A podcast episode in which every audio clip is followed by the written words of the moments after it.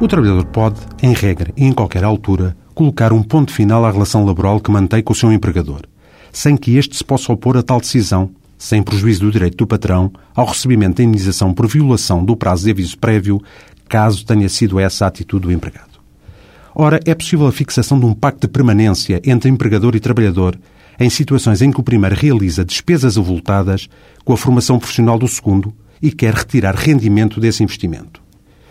Tal pacto de permanência visa garantir a manutenção do empregado ao serviço do empregador por um período razoável, que a lei consente até um prazo máximo de três anos, sendo reduzidos a esse limite temporal todos os períodos de permanência que o excedam. Essa cláusula de permanência, que pode emergir em qualquer tipo de contrato de trabalho, a termo, comissão de serviço, etc., não tem de ser celebrada por escrito e pode ser acertada mais que uma vez em razão das diversas formações suportadas exclusivamente pela entidade patronal ao longo da relação de trabalho.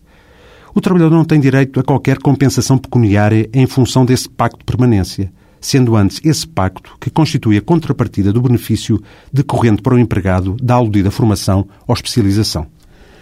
A formação que possibilita a cláusula de permanência não é que, nos termos legais, todo o empregador deve prestar anualmente aos seus trabalhadores, mas antes a de natureza extraordinária ou anormal, contando-se o prazo de permanência acordado, que deve ser proporcional à duração e importância dessa formação a partir do seu termo.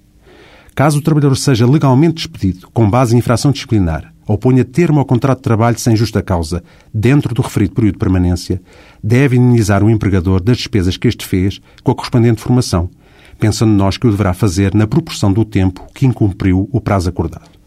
Recordo-me de um caso que teve lugar no Tribunal de Trabalho de Lisboa em que um banco reclamava de um seu funcionário o reembolso das despesas tidas com a sua formação como corretor por este ter saído da empresa antes do termo do prazo de permanência acordado. Tendo a sentença considerado que as despesas formativas efetuadas eram equivalentes ao período de serviço prestado ao abrigo da mencionada cláusula, dada a formação que efetivamente tinha sido dada ao trabalhador, não correspondia àquela que, temporal e espacialmente, lhe havia sido prometida e fundara o dito pacto de permanência. Até para a semana.